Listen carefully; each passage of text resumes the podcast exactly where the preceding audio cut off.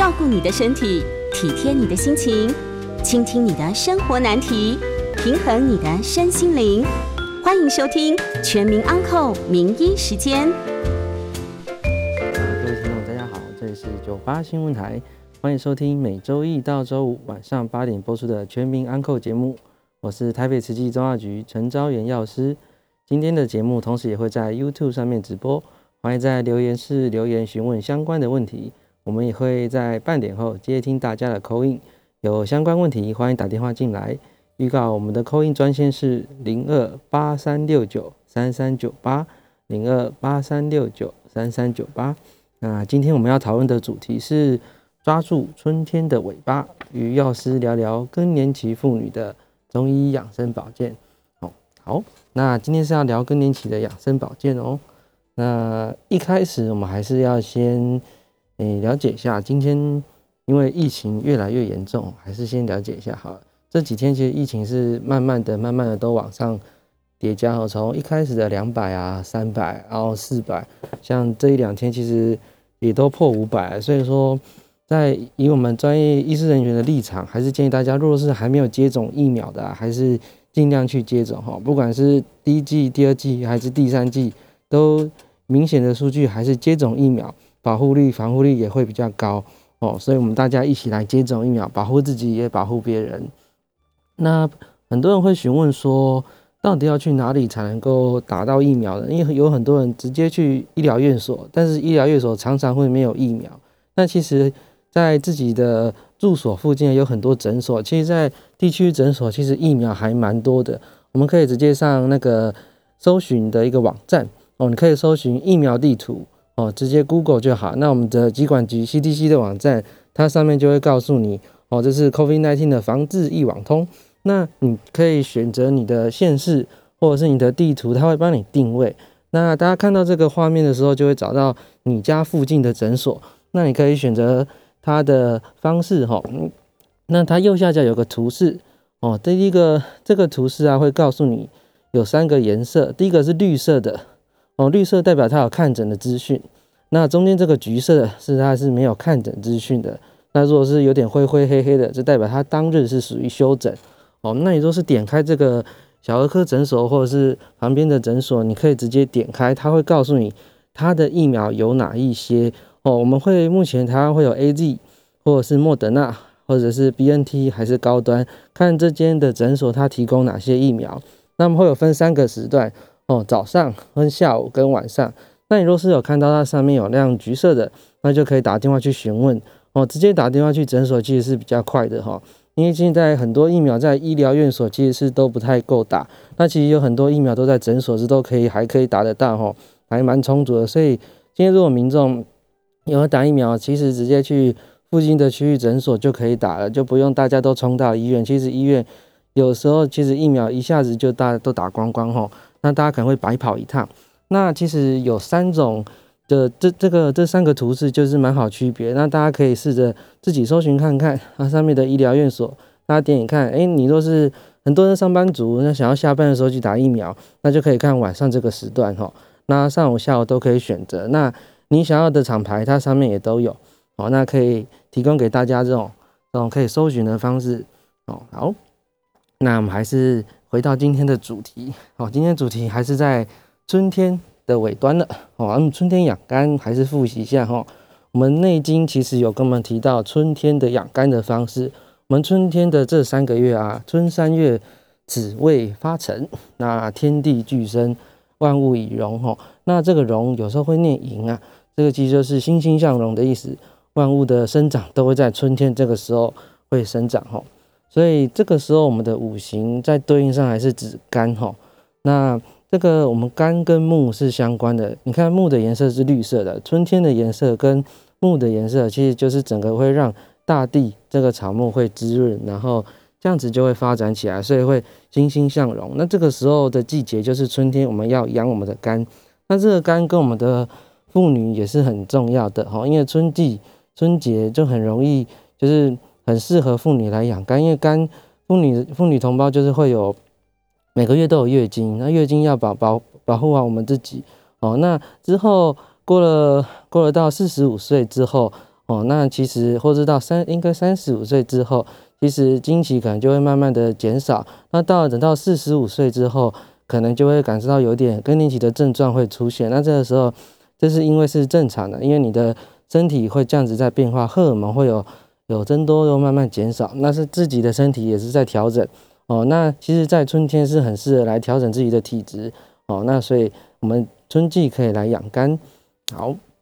那上次也有提到说，春节的时候，其实很多的时候我们身体都会顶 COCO 哦，所以其实春节也是很适合要多做点伸展会比较好。如果说运动，可以试着去拉拉筋哦，因为我们经过前一个季节是冬季哈，因为冬季其实还蛮冷的，大家都都缩缩在被窝里哈，其实出外活动会比较少。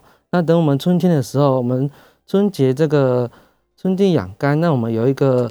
的身体的结构是指走经经络这个哈筋骨，那筋骨这个时候是很需要伸展的哦，需要伸展。那其实伸展有时候觉得不太舒服，因为觉得诶每次拉筋都很紧哈。那其实这个时候其实更应该要拉筋，更应该要舒展一下，让我们的筋骨都可以活动活动哈。那在春节的时候要尽量拉个筋哦，那动一动哦，跑跑一跑，这样子会比较好。那我们之后啊，你的柔软度也会慢慢的提升哦。好。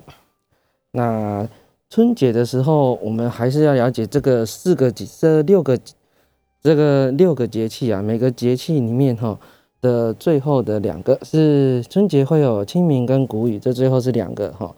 那上个礼拜是清明节哈，清明节其实诶其实都会下雨哈，纷纷的都会这样下下雨下下来。那之后下一个节气是谷雨了，所以是春节的最后这两个。那谷雨其实到最后它的雨会慢慢下完之后，其实。这个季节的气候就会慢慢的变热哈，这个雨下完之后就是梅雨季节，梅雨季节完了之后就会气候就会慢慢的暖和起来，这个时候也要注意身体的保暖哦。那我们节气，我们一个节气一个季节会有分六个节气哈，那我们会从立春啊、立夏、立秋，最后是立冬啊，这这四个这四个这四个季节啊，会有这个会有这个一个一个季节会有六个，那我们四季就会有二四个。那其实可以想想哦，那我们一年有三百六十五天，我们再除以这个二十四个节气，其实我们算一算，大概隔十五天，每隔十五天就会换一个季哦，每隔十五天哦，这个农民历就会换一个哦。那其实你就想想，两个两周就要调整一次体质，两周你的体质就都会改变哦，所以就是要注意一下哈。那两个礼拜就看是气候是有变暖还是变冷，那我们要符合这个大地的运行啊，大地的运作。哦，那符合这个气候的暖、气候的冷来穿衣服来过我们的生活哦。那我们还是要提到什么是符合这个阴阳的运行啊？哦，那易经有提到我们是一阴一阳之谓道哈。那我们这个太极就是这样子哦，外就是这个有一黑一白哦，这样子圆哦，那就转这一圈。那你其实发现，哎，这个是圆形，但又不太像圆形，但又很像一半，也不太像一半。哦，有一半又一个圆，一半又一个圆，那它的两个圆里面又有黑哦，黑里面又有白，那其实这个是代表一阴一阳相对应呼应的关系哦，所以我们会对应到我们的大自然，对应到我们的身体。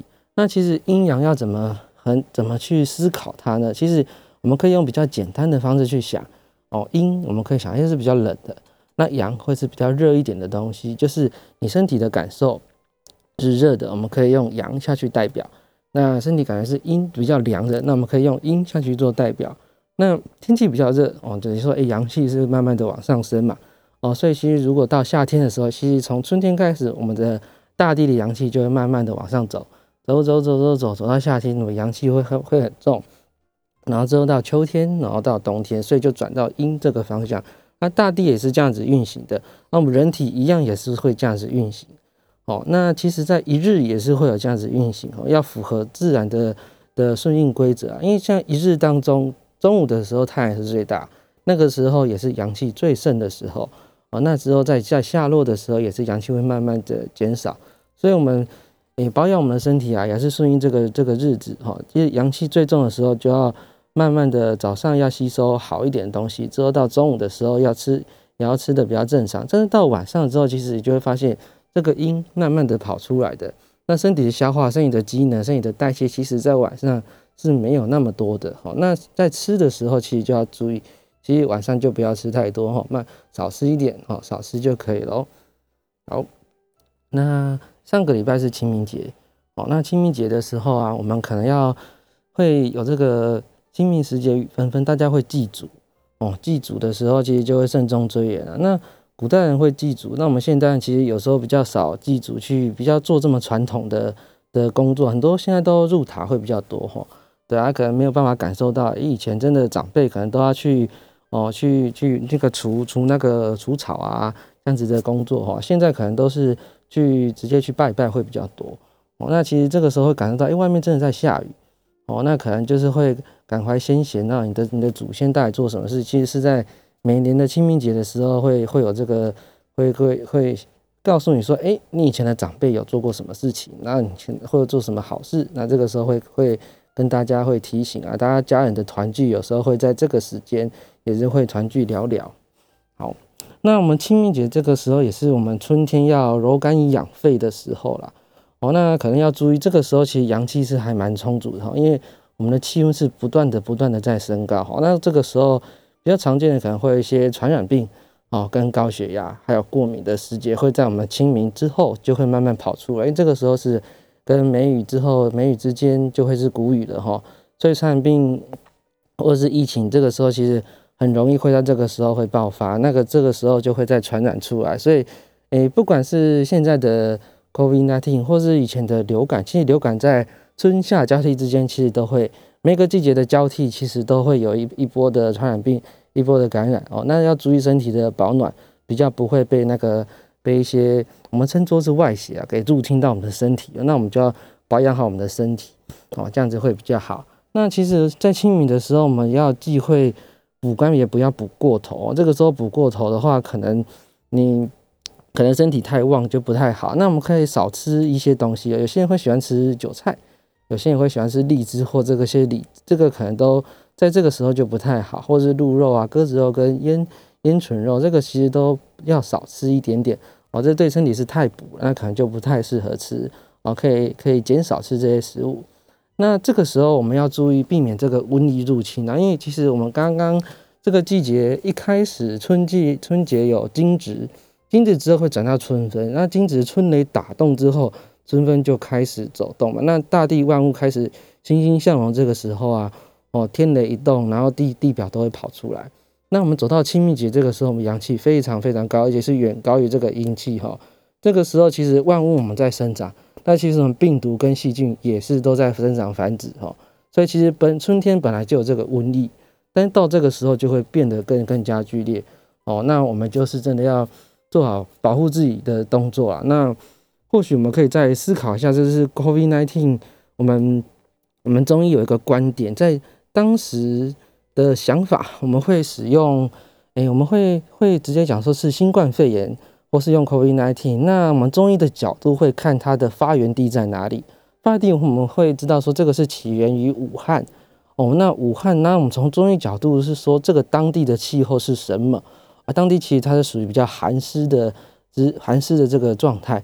哦，所以我们会认为这个这个病情啊是属于会寒湿的易毒，在这个时候会发生。那其实我们会用地地区的名命名才会比较好推断这个疾病。比如说同理之间，比如说会有日本的，比如说会有德国麻疹或者日本脑炎，我们都是用这个地区的地名去对这个一这个病情去做个做个名称去称号。那我们可以想到这个地区到底是什么原因，所以会有这个。那这个地区会有发生什么事情，会去思考。然后会比较符合当地的状况，这都是会去这样思考。那武汉其实我们看一下它的地图哦，待会我们了解一下武汉的话，我们的它的地区啊是属于比较很比较冷的一个地方。它这个是有个黄呃长江流域，这个蛮长的长江流域。那这个长江流域其实代表这个地方很多的水哦。那其实这个在湖北省是属于也比较冷啊。那所以这个地方水很多也很冷哦。那其实就要注意一下。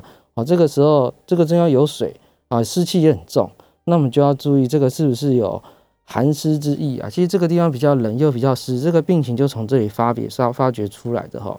那我们就可以想说，那治疗的方式应该要是什么呢？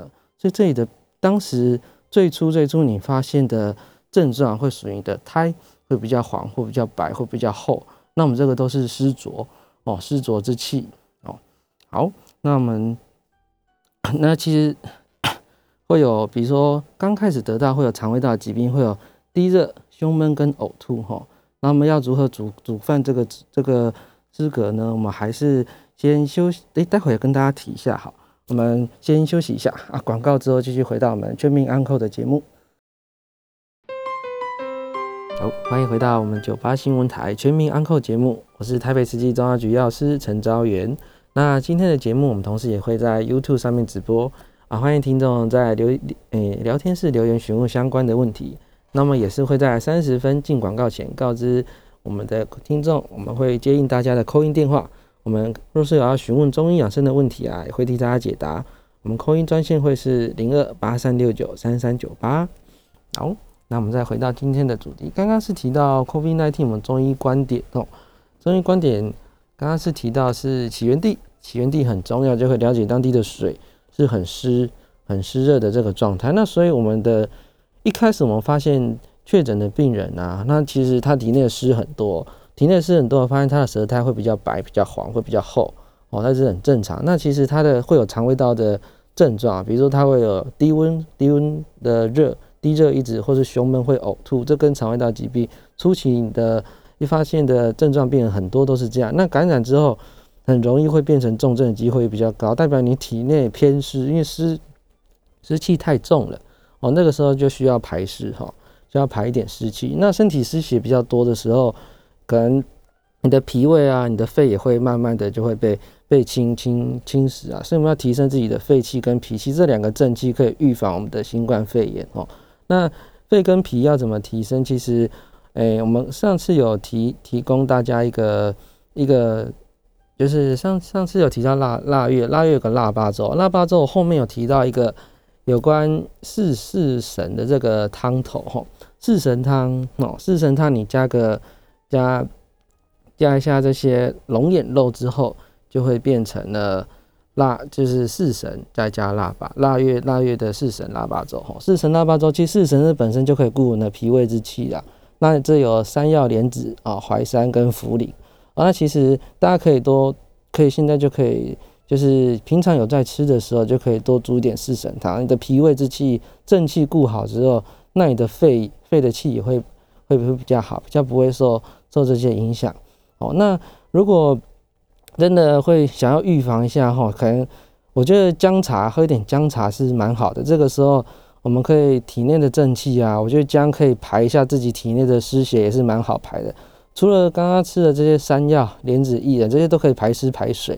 哦，那其实你都是真要提升自己身体，你都是有姜。姜其实，诶，其实以前的方很多都会加姜枣，哦，生姜跟红枣这两个东西，大家现在也很常在加，你的汤头或者什么都会加姜枣。哦，现在如果要再甜一点，可能会加个枸杞。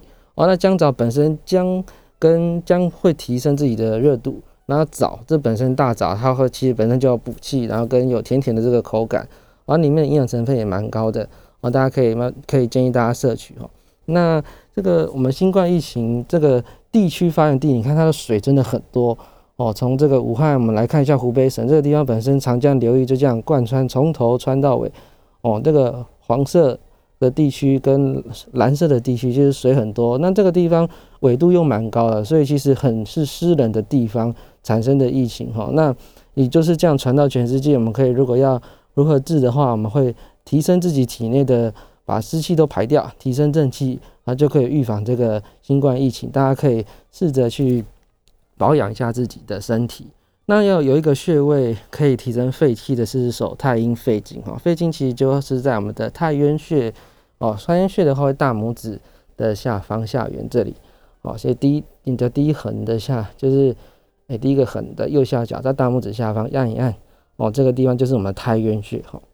那第二个是我们的肝经，然后我们春季也会养肝哈。肝季的话有一个行间穴，行间穴是在我们大拇指哦，跟跟前面的大拇指跟第二指的中间那个缝压下去有个凹处哈，这个就是我们的行间穴。那这个穴压的时候，其实我们的心情啊，就是会清肝明目跟息风镇静哈。就是你若是诶，就是情绪比较不稳定的，可以压一按按压一压哦。再或者是洗完澡的时候用吹风机吹哦，也是蛮好的。哦。就刺激我们的穴位。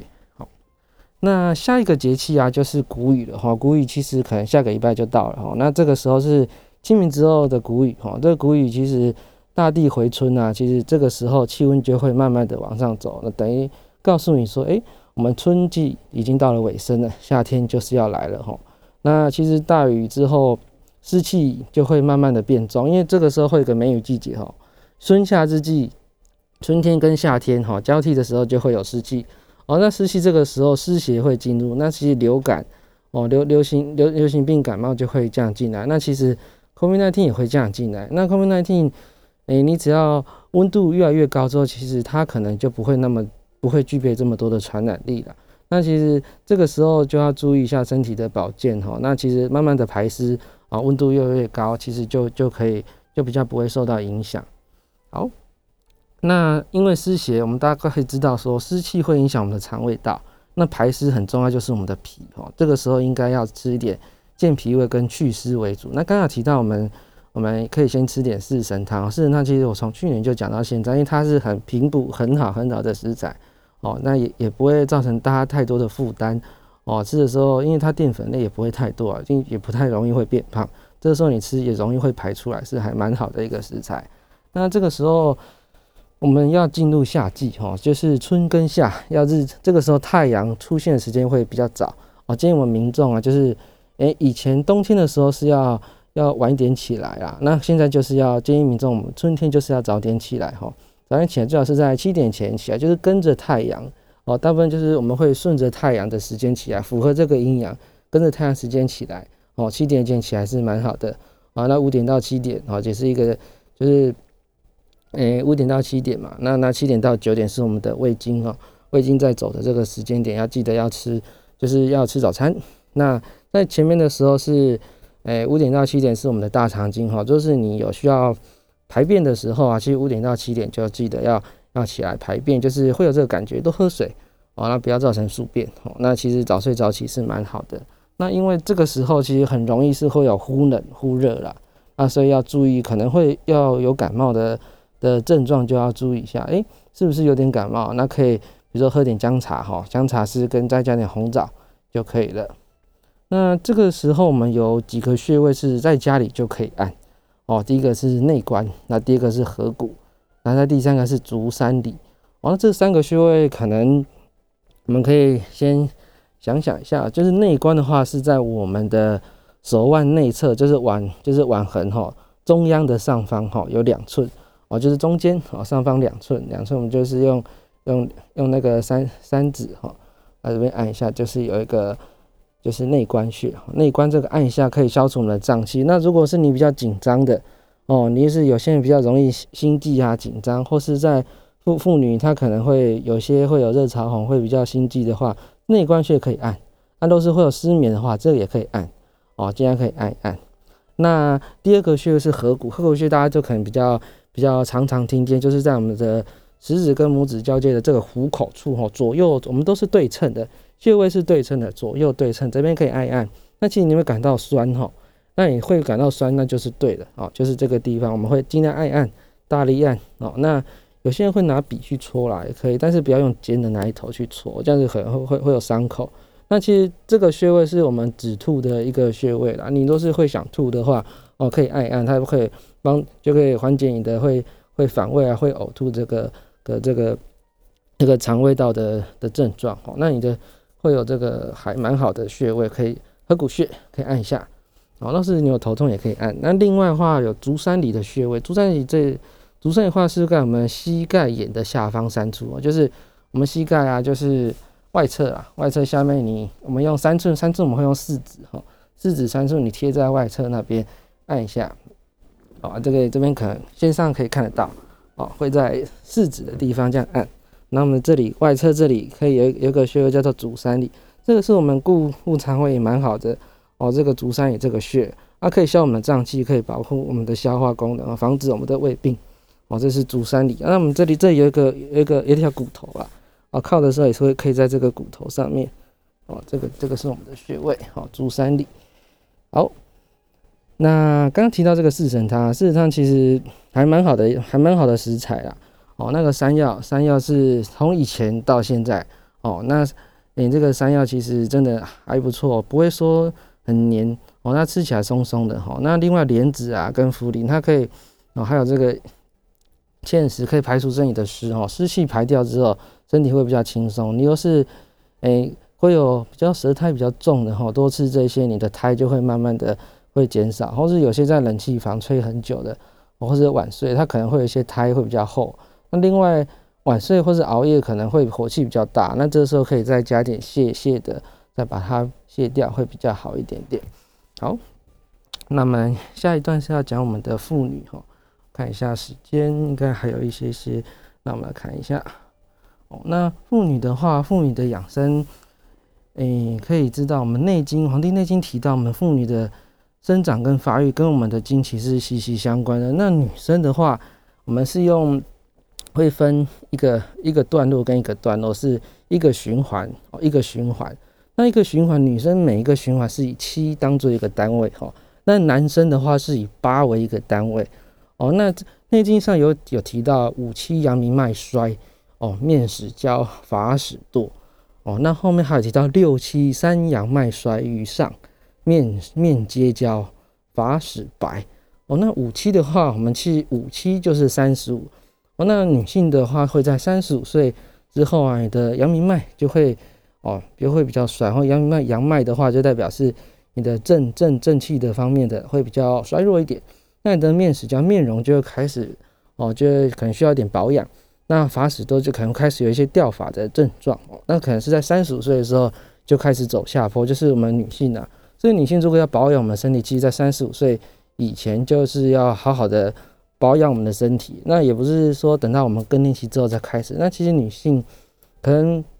很多人说，哎，四十岁才是更年期的开始。那其实，在我们中医来讲，可能三十五岁之后就可能是要走入更更年期的这个的开始哈。那你看五期之后是六期嘛？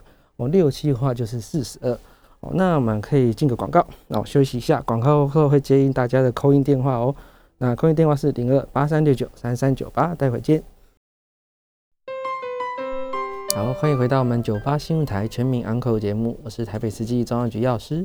那接下来我们开始接听我们听众的电话，我们扣音电话是零二八三六九三三九八。零二八三六九三三九八。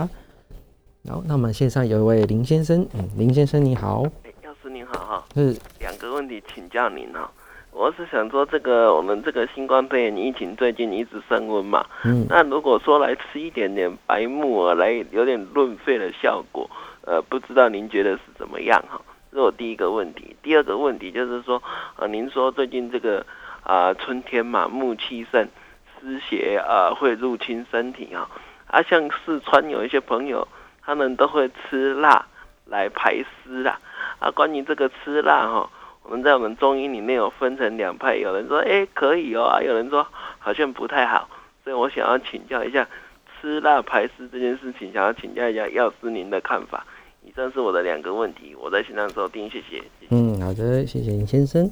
然后先回答第一个问题，他是说可以吃一点白木耳哦，白木耳可以提升自己的肺气哦，这个是还蛮好的。我们有一个叫双耳汤哈，双耳汤是加白木耳再加黑木耳，这两个可以一起煮哦，一起煮的话，其实对我们润肺啊哦，其实还蛮好的。那如果再加点诶好点口感，也可以加点那个红枣加枸杞，这样其实就可以了。这个是。双耳汤，白耳加木耳，那你的汤头啊，其实这个就是我们简单叫做一个素食的燕窝，就会使用白木耳加黑木耳这样去饮用。那另外第二个问题就是说，我们春天呢，我们的木哦木气是会往上走哦。那其实过了春天的尾端哦，要到进到夏天之前，其实这个时候会有梅雨，湿气会往上走，是蛮是正确的。那会说，诶，湿气往上，我们就要排点湿气哦。那那我们四川的四川一些居民啊，他们会。很习惯吃辣哈，因为当地的是喜欢吃辣来排湿哈，来流流汗排湿哈。这个可不可以？我们也可以这样子吃呢。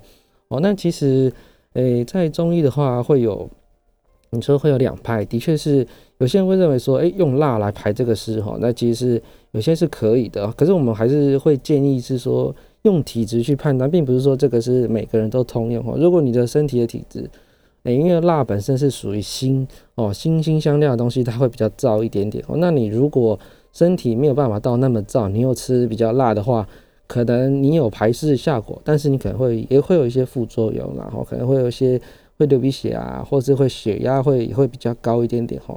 那如果我们用诶，你用平补的方式去排湿，像是这些吃这些四神汤的话，诶，这些平补排湿就比较不会有这一种的副作用哦。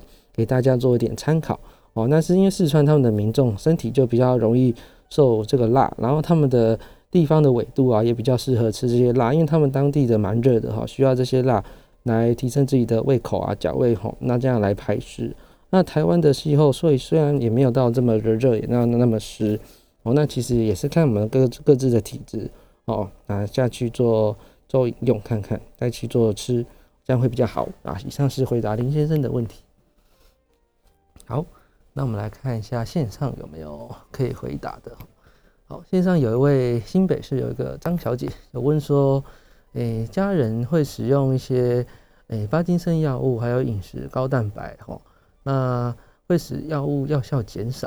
那另外提到说，维生素 B 六会影响哦，做多巴胺的吸收，level 都怕。那诶，如果家中的长辈使用这个，或是跟高单位的 B B 群，可以帮助神经修复，那也会担心有肌少症哦，可以补充蛋白质。那如何做兼顾哈？哦，虽然这个跟我们今天的主题啊比较不太一样，但是可以可以大概了解哈。您要照顾家长长辈啊，那因为巴金森的用药跟 B 群哈这样子的使用，那 B 群本身我们知道它会修复神经的，不是只有 B 六哈，B one B two，你吃整个 B 群，那其实就有达到神经修复啊、稳定神经这样够用。但是你会担心肌少症，可是肌少症其实是维生素 D 会比较重要哈，因为肌少症我们会测的是维生素 D 啊，可能跟这个 B 群是水溶性就比较不太，因为水溶性很容易就代谢掉。那肌少症你身体的合成啊哈，维生素 D 跟你的身体的钙啊哈，那应该。这样子的合成应该是维生素 D 会比较重要，这样子补充其实是比较 OK 的哈。那以上回答张小姐的问题。好，好，那我们回到今天的主题是妇女养生保健。刚刚是提到说女性同胞啊是在哦是在那个我们是以七为一个单位哈。那三十岁之后，我们生理期就会慢慢的往下走哈。那其实刚刚提到说六七我们三阳脉就会衰哦，其实。你的面容就可能就六七四十二啊，那其实四十二岁之后啊，我们头发就会慢慢的会变白哦，就都是会变白，没有保养的话就会比较白哦，变白头发就慢慢跑出来了，那你的面容可能就会，诶，可能就会没有那么好，所以这个时候保养品啊，或是平常吃的补充就要慢慢的从这个时候就开始哈。好，那我们女性更年期的症状啊，我们可以了解，就是因为更年期之后，你的月经这个时候。会出现调整的时间，其实有些会三到五年的时间都会在都会要调整，会要适应了。因为女性进入更年期不是哦一下子就跑到这个更年期，但是因为你有发现你自己的症状，就觉得哎我好像真的是更年期了嘞哈。好，那线上还有位黄先生，哎黄先生您好，呃你好，我想请教一下，就是因为目前我们都是呃就是用手机啊用电脑用的比较多，嗯。那想要吃那个什么呃，就是菊花啊，然后枸杞跟红枣来保养身体、保养眼睛这样子，那会不会造成喝太多？会不会造成血糖会有过高的问题？请请一下。好，好，谢谢。好的，王先杨先生说，因为现代人都用手机跟电脑、三 C 产品很多，可不可以吃点菊花跟枸杞这样茶，会造成我们的血糖或血压的升高？哈，那其实因为。菊花，菊花它是我们养肝走肝嘛，然后它会比较偏诶微凉，它是菊花是虽然是属于微凉，但没有到非常寒呐。那身体它可以清除我们的体内的肝肝热寒热，都可以把那个眼睛的热慢慢往下往下带走，又可以补我们的肝哦。那枸杞的话，因为其实枸杞也是补我们的身体的一些养分的，那其实它也是养肝养肝明目哦。那养肝明目，那那菊花的话是清清风热哈，就是你的。因为用手机、三 C 产品太多，打电动用眼过多，你的你可能眼湿啊会比较多，或者熬夜的话，那其实会不会造成血压上升？可能我是觉得应该是不太会，因为你的菊花会比较你的会降你的血压，因为它是会帮你清你的热嘛。那菊花茶跟枸杞酱搭是不会造成你的血压上升的。那另外有人会问说，那血糖会不会上升？哦，那其实枸杞的糖分没有那么高啦，那其实也不用担心你的血糖会会上升。那么一次喝。喝的一杯茶的量，哦，并不会太多哈。那其实你看一杯水大概是十五，那你加的枸杞跟菊花也不会，我们菊花顶多加三朵哦，三朵就很多。那其实就风热，我们会就可以，你就喝的时候，你就会发现，哎，你的眼睛哦，你的热会慢慢带走。那你的你若是会开始流眼泪，那代表是正常的啊。那有加点枸杞的话，是会有明目的效果，也甜甜的。那枸杞现在的研究是说，它跟我们的就是眼中的那种叶叶黄素哦，叶黄素的成分啊，也有类似的成分哦，跟胡萝卜素哦，那都可以有相关的结构，因为它们都是看它颜色都是黄色的嘛，哦，也都是黄色。那我们的叶黄素跟胡萝卜素也是黄色，那我们去分析它的结构，其实它们结构是很相似的。它可能经过身体吸收，再转换之后就会是相似的结构。那其实枸杞啊，对我们眼睛的，比如说你有干眼症，我们也会使用一点枸杞。那菊花可以造成你的把你的热带走哈。那如果是想要说，哎，口感再凉一点，再带走一点的话，可以再加点薄荷哈，薄荷、菊花加枸杞，这也是可以提供给您。好，那我们再回来提一下更年期的症状有这几个。有经期要调整哦，女性会发现，诶，是因为我们经期的症状啊，就是好像不规则，有来跟没来，甚至好像慢慢停了，才发现，诶，我是不是有更年期？再就是会有热潮红哦，热潮就是半夜会热醒，然后就是会有盗汗的症状哈，就是诶，奇怪，我的背基本上很容易，你的汗都会流着一整地，我的床单都会湿哈，那其实这个时候就是盗汗，会有这个症状。那再就是失眠哦，女性同胞在经过诶更年期的时候，因为热潮红又加大汗，其实这个时候很容易就会有失眠，因为浅眠，然后容易就会醒来，哈，这个会有这个症状。那其实情绪不稳定，可能就是大家会开玩笑这样讲的，因为其实这个时候你的身体在适应你的荷尔蒙慢慢减少，哦，所以女性荷尔蒙自己慢慢减少，可能自己会觉得，哎，我为什么会容易会生气？哈，那其实尤其是夏天呐，那不尤其是春天，春天的干干风特别会动，那。这个时候也不是只有指女性会容易生气，我们其实男性同胞或是所有人在夏天的时候都很容易会有干风会动会易怒啊。这个时候如果我们春天啊可以不要那么常生气哦，或者稳定好我们情绪啊，其实在春季的时候可以保养我们的的的情绪会比较好。那第六个是我们会有腰膝酸软或者疲劳感会比较重哦。那这个就是我们女性更年期的会有一些症状哦。那我们诶进个广告后之后再回来再跟大家讲。可能会有这些症状的详细的情形跟保健，那我们先进个广告，那诶会再接他的扣音专线，我们扣音专线是零二八三六九三三九八，我们待会见。好，欢迎回到我们九八新闻台全民安扣节目，我是台北慈济中药局药师陈昭元，啊，接下来我们一样会接应我们听众的扣音电话，我们扣音电话是零二八三六九三三九八。那么回到今天的主题是更年期哦，那这里有个评估表哦，更年期你是不是真的更年期的很严重？有个评估表，然后给大家做参考。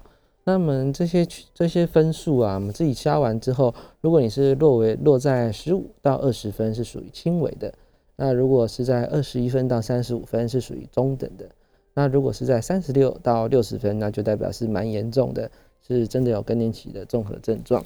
那最常见的权重比较重的是，诶，潮热出汗哦，潮热出汗，我们权重是四，所以会乘以用四这个单位。那若是以轻微的话，比如说一日会有三次潮热出汗，就乘以一。那一日会有三到九次，是我们中等，那就乘以二。哦，那如果一天有大于十次以上，就代表真的很严重，会乘以三。哦，那第二个是会感觉会有障碍，哦，感觉障碍，那会跟天气有关，哦，那是属于轻微的，那只是平常会有。哦，冷痛的麻麻木感，那是属于中等的。那你如果发现，哎，你的人热感痛好像有点丧失哦，那就会比较严重。那这个权重是两分啊，会乘以二。那第三个是失眠，失眠的权重也是二哦。那如果是偶尔的话，是我们轻微的。那如果是经常，或是你要吃安眠药才会有效，好达到你的失眠是属于中等。那其实你的失眠已经影响到你隔天的工作跟生活的话，那就是严重哦，那就是三哦。那第三、第四个话是你会紧张或是易怒哦，这个权重也是两分哦。那就是没有的话就是五。那如果你是偶尔的话就是轻微。那若是你经常也会，你不会有不会有自己有感觉，可能会有紧张易怒的话是属于中等。那你自己有感觉到你好像真的很紧张的，容易发怒的话，也不能够控制，那就是属于比较严重的这这个症状哦。那接下来就是剩下这一些啊，这些权重是属于一的哈。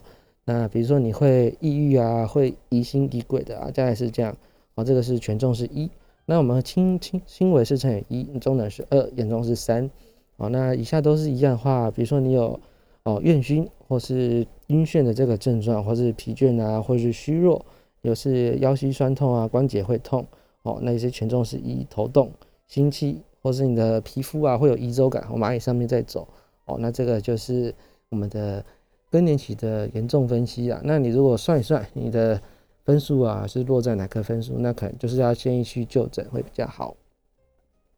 好，那我们月经啊，其实跟我们的生殖哦，跟其实这跟肾就是我们的息息相关哈。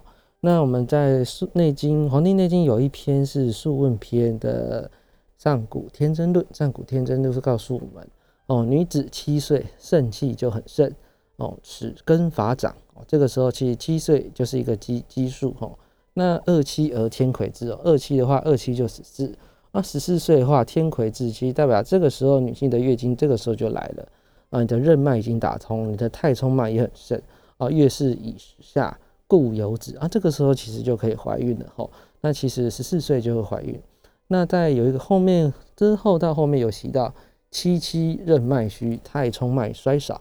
哦，天癸竭，然后地道不通，故形坏而无子也。那七七就是四十九，那其实四十九岁之后，你的任脉啊啊，经太冲脉就就慢慢减少哈。那个这个时候其实可能怀孕的几率就会比较比较低了哈。你的荷尔蒙，就以现在来讲，荷尔蒙基本上就会蛮低下的，就会你要是四十九岁之后再怀孕，可能真的是高龄产妇啊，或是危险产妇哦，可能就是要注意哦。那这个时候你其实身身体的脉。都是比较虚的，这个时候在在怀孕，如果可能会比较有风险的哦，会比较风险哦，大家要注意一下一些时间哦。女生是以七为一个基数，那么可以算一下你现在是在第几个七哈，可以可以大概归算一下自己是属于第第几个过程哈。好，那这个时候我们其实会知道说，任冲两脉会管理我们的月经跟我们的生殖哈，那你的发育跟衰老也是跟。我们这两个脉络是很重要。那其实这个时候跟我们的肾气啊，肾气的话要补养好我们的肾气哈。我们的女性的同胞，其实男性也是一样，肾气跟我们的男性的生殖器官啊，跟我们的体内啊，其实都都都有一点相关哦。那其实要注意到肾的相关。好，那这在冬天的时候就要保养好。嗯，那我们算一下这次，诶，其实在统计来讲啊，就是台湾在台大的教授。统计出来，我们台湾妇女同胞主要的停经症状是以热潮红六十八趴点八趴是最多的，再会有盗汗，然后或是会有性交疼痛，然后是四十趴，心悸的话也是四十趴，这四项会比较多。那么国健署也有统计哈，就是有经过咨询统计的话，诶，台湾妇女同胞的排名前五名会是。容易疲劳是真的是达到六十点三趴，就是其实跟一起之后更容易累哦，那可能要关心一下自己家里的长辈或者是爸爸妈妈哈，就是诶，其实超过了刚刚是提到嘛，比如四十二岁之后哦，那是四十大大概四十超过之后，其实就容易会体力会大不如前了，那可能会有失眠的症状哈，会诶睡觉会睡不太好，那或者情绪啊会起伏也会比较大，或是容易健忘，其实健忘症啊在这个时候其实更年期之后。诶，长辈啊，可能就会慢慢的会忘掉一些事情，或是注意力会不太集中，哦，然后会焦躁不安跟发脾气的症状，这个时候都要体谅我们的妇女同胞哈。好，那我们线上有位林先生，林先生您好。哎，老师您好哈。您说这个任冲两脉是我们所谓的任督二脉吗？还是这个冲脉是别的地方？以上请教，我在这样收听，谢谢。好，嗯，好的，任冲两脉哈，其实就是任督两任督二脉了哈。这个是可以这么做解释没有关系，就是任脉是一个是直的，一个是横的，哈，就是任督二脉，我们可以打通我们身体的任督二脉之后，哦，其实这个冲脉其实只要你你的血，就是应该说身体的能量跟养分会从任脉这样子会进去啊，那你的脉打通之后会根根据你的主要的经络会去巡走，好，那我们这个叫奇经八脉其中的任脉跟冲脉这样子去循环。好，回答是林先生的问题。好，刚刚说我们要真的要体谅，其实更年期的妇女哈，那更年期的妇女啊，其实真的要因因为我自己的长辈啊，或者我的爸爸妈妈，其实之前可能不太自觉，就是诶，为什么爸爸妈妈可能会这样生气哈？那或者是诶，会有询问这个相关的问题啊，或者是诶，为什么他睡眠睡不好啊，很容易累？其实这个时候，其实你读了书才发现说，诶，这个时候可能真的是更年期的症状哦。那其实就是要体谅一下长辈，好，体谅爸爸妈妈的辛苦，这样子。那我们可以再再看一下，就是月经失调是。哎，真的是很常会发生哈。其实医生会认为说你的月经啊会来的会比较晚哦，每次月经的隔的时间会比较长，两三个月才一次，或是根本就是没有排卵啊，最后停经哈。